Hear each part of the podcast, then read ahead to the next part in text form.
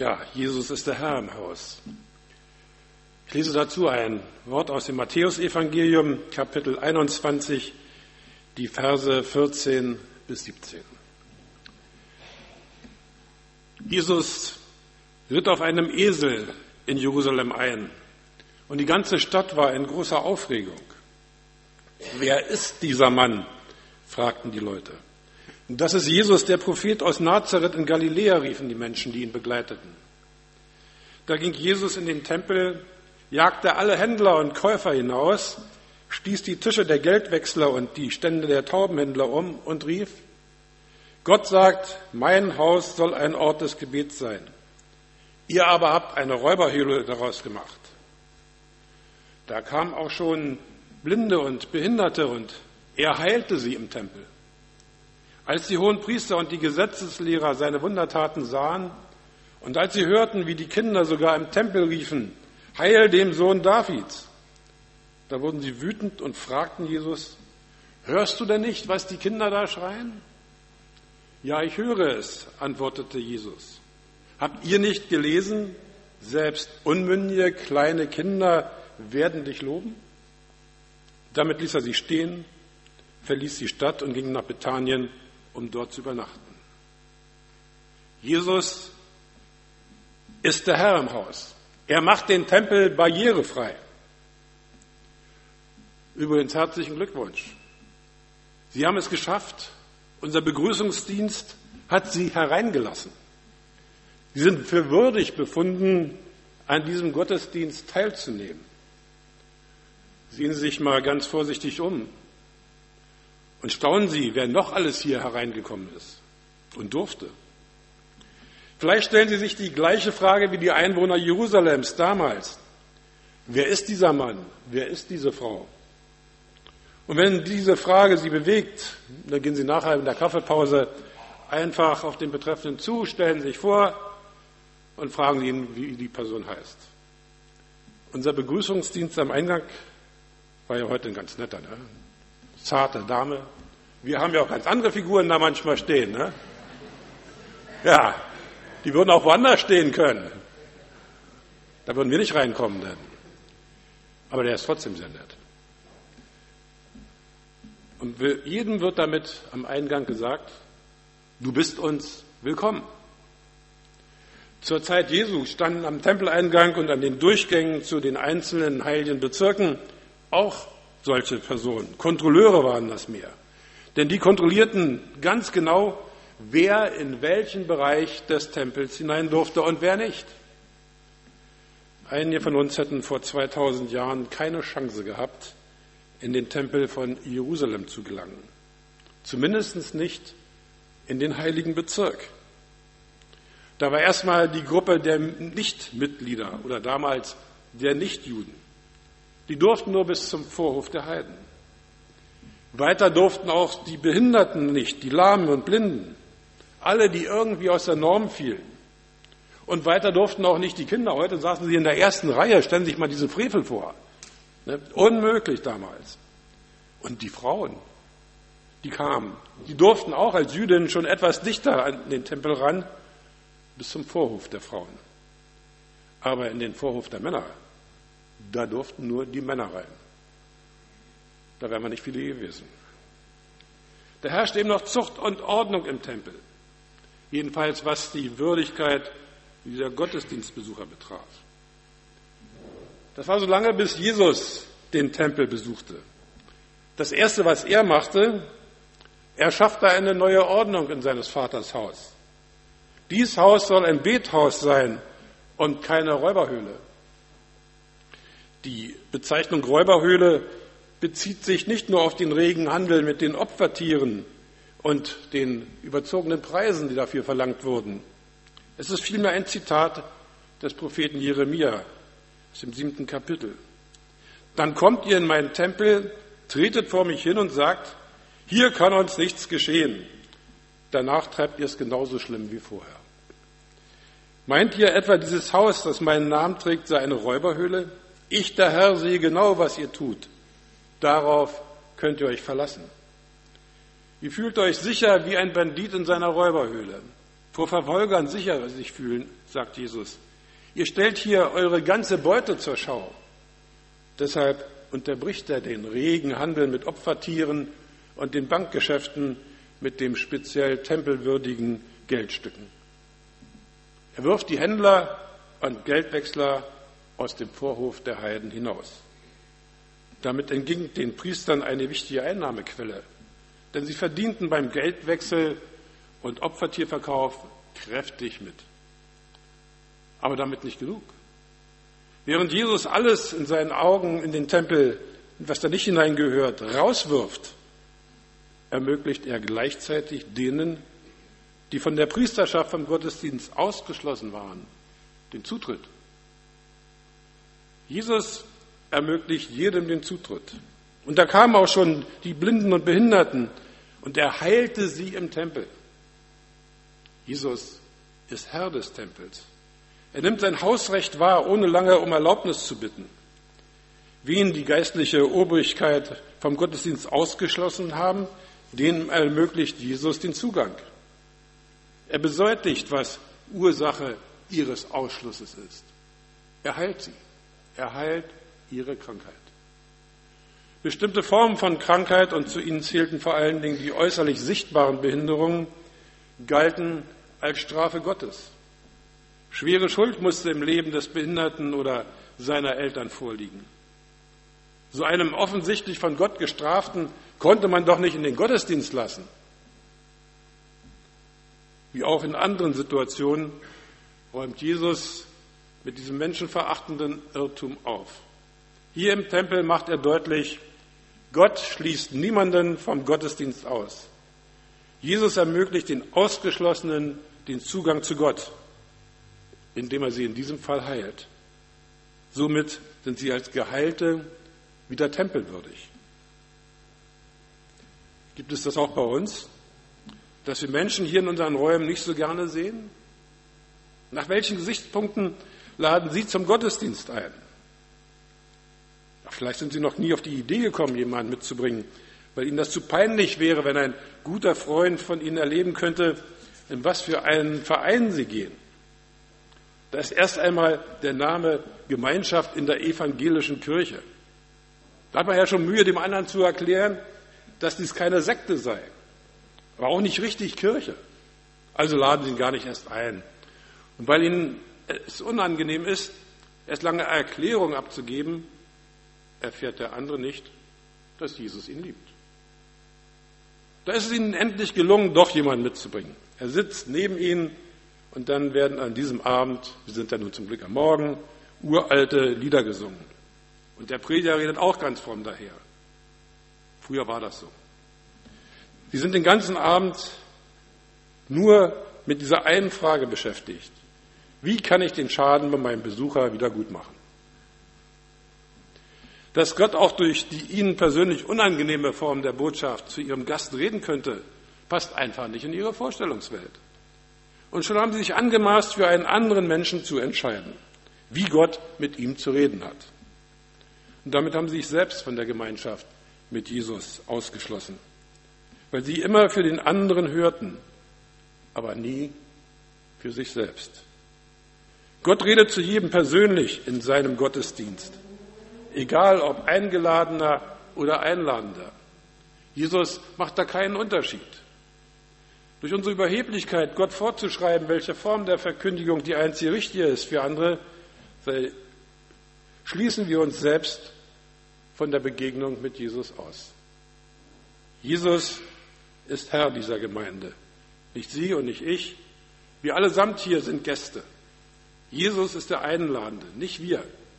Und Jesus schließt keinem von seiner Erlösungstat am Kreuz aus.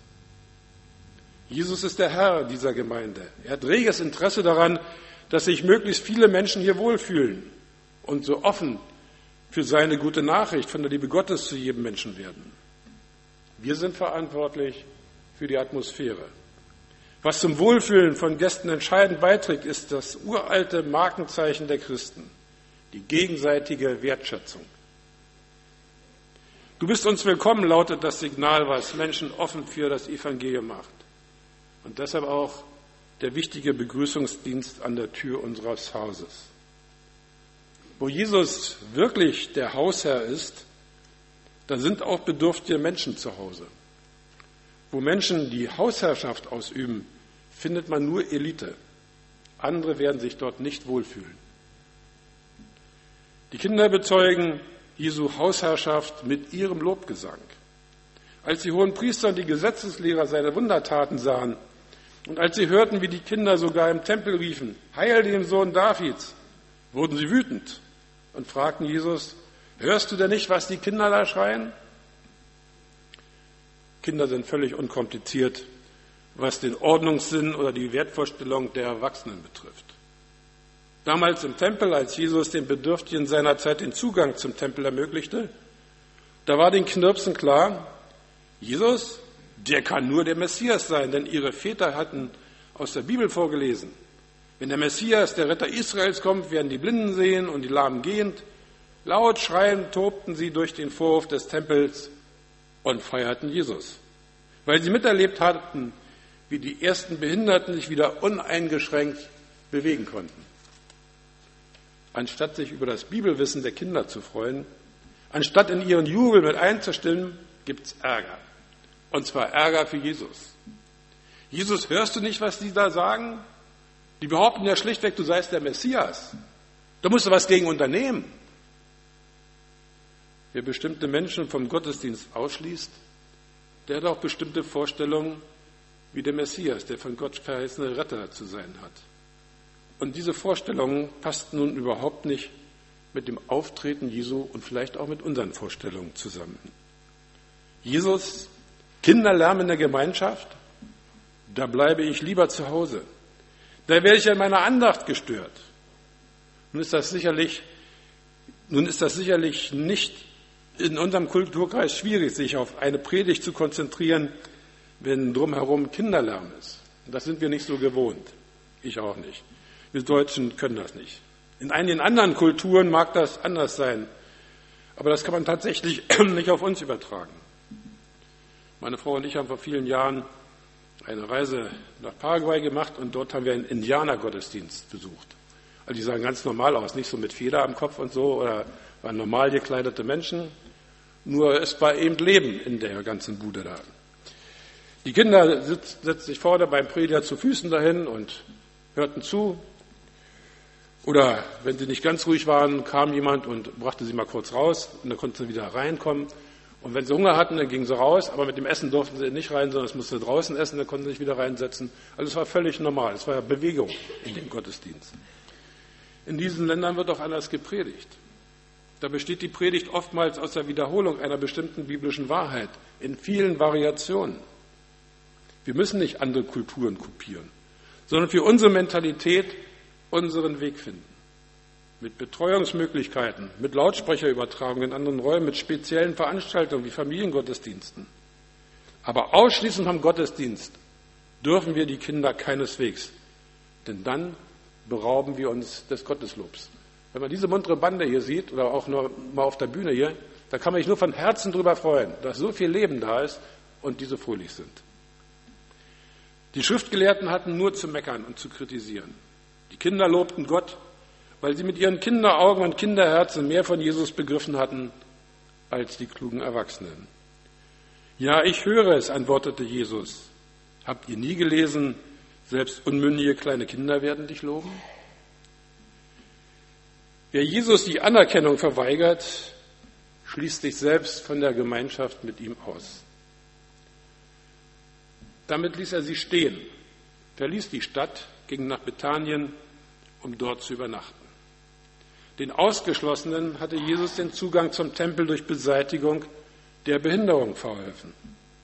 Jetzt konnten sie uneingeschränkt Gemeinschaft mit Gott und den anderen Gläubigen haben. Jesus hatte die Kinder aufgewertet, indem er den klugen Erwachsenen die entsprechenden Bibelstellen ins Gedächtnis rief. Die Kinder waren glücklich. Sie hatten den Messias erkannt und darüber lobten sie Gott. Die ehemals Behinderten werden sich so verhalten haben wie später der Lahme an der schönen Pforte, der von Petrus und Johannes geheilt wurde. Von ihm hieß es, er sprang im Tempel herum und lobte Gott. So brachte er seine Freude zum Ausdruck. Nur die Frommen, die, die schon immer uneingeschränkten Zugang zum Tempel hatten, die meckerten. Die übten Kritik an Jesus. Wie kannst du das zulassen, Jesus? Da musst du doch erstmal von den Priestern die Gottesdienstwürdigkeit feststellen lassen. Jesus verbiete den Kindern den Mund, das Gegurre der Tauben, der Opfertiere und das Geldgeklimper, der Geldwechsel im Tempel, das sind vertraute Geräusche. Aber Kindergesang, die Kinder wissen nichts von Gott. Jesus beweist Erwachsenen an vielen Stellen das Gegenteil. Kinder loben Gott, was Erwachsenen oft schwerfällt. Kantate heißt dieser Sonntag. Singet. Und dazu wurde dieser Predigtext ausgewählt. Er soll uns daran erinnern, dass Gott gerne Loblieder hört. Ich weiß nicht, von wem der Satz stammt, Gott hört so gerne Loblieder, weil er kein Radio hat. Ich denke, er stammt auch irgendwo aus Kindermund. Wer Gott nicht lobt, der schließt sich selbst von der Gemeinschaft mit Gott und anderen Christen aus. Wer andere aus welchen gewichtigen Gründen auch immer an der Teilnahme einer gottesdienstlichen Veranstaltung hindert, wird an Jesus schuldig. Denn er ist der einladende Hausherr und wir nur seine Dienstboten. Jesus möchte Gemeinschaft mit jedem Menschen haben, mit denen, die es ganz ernst nehmen mit dem Glauben, mit denen, die ganz distanziert sind, mit denen, die noch Kinder sind. Wir sind alle eingeladen zum Lobpreis Gottes. Wir loben ihn, indem wir andere mit Jesus in Kontakt bringen. Dadurch wird nämlich deutlich, wie viel uns zum einen Jesus wert ist und wie viel uns der Eingeladene bedeutet. Wir wollen mit ihm und Jesus Gemeinschaft haben. Wir teilen mit ihm das Wertvollste, was wir haben, unsere Gemeinschaft mit Jesus. Und damit uns selbst der Wert unserer Jesus-Beziehung neu deutlich wird, sollten wir uns nochmals vor Augen führen, welchen Stellenwert Jesus eigentlich in unserem Leben hat dass wir Zugang, direkten Zugang zu Gott haben, verdanken wir Jesus. Er macht uns durch sein Opfer erst würdig, bei Gott vorzusprechen. Wir säßen alle da draußen bei den Nichtjuden und den anderen wegen ihrer irgendwelchen Mängel ausgeschlossenen. Jesus öffnet uns die Tür zum Wohnzimmer Gottes. Und selber macht Jesus zu seinem Tempel. Die Bibel spricht von unserem Körper als dem Tempel des Heiligen Geistes. Gott wohnt durch seinen Heiligen Geist in uns. Er ist der Hausherr in unserem Leben geworden, seitdem wir es Jesus anvertraut haben. Wem verweigern wir den Zutritt zu unseren Herzen? Unseren Kindern, wenn sie uns mal wieder nerven und wir unsere Ruhe haben wollen? Dem Ehepartner, wenn er das Gespräch mit uns sucht und wir gerade was anderes, um nicht zu sagen was Besseres vorhaben? Man achte auf die Wertigkeit. Jesus ist der Herr in unserem Leben geworden.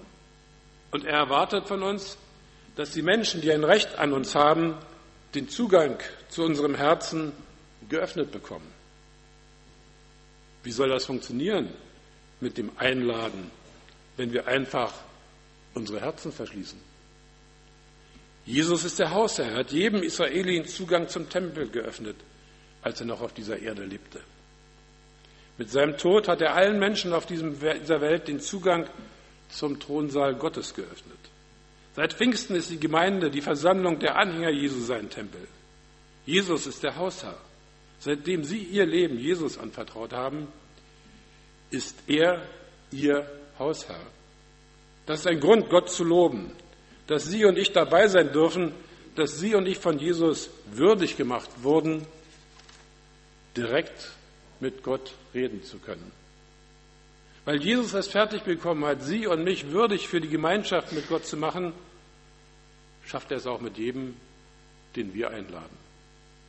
Amen.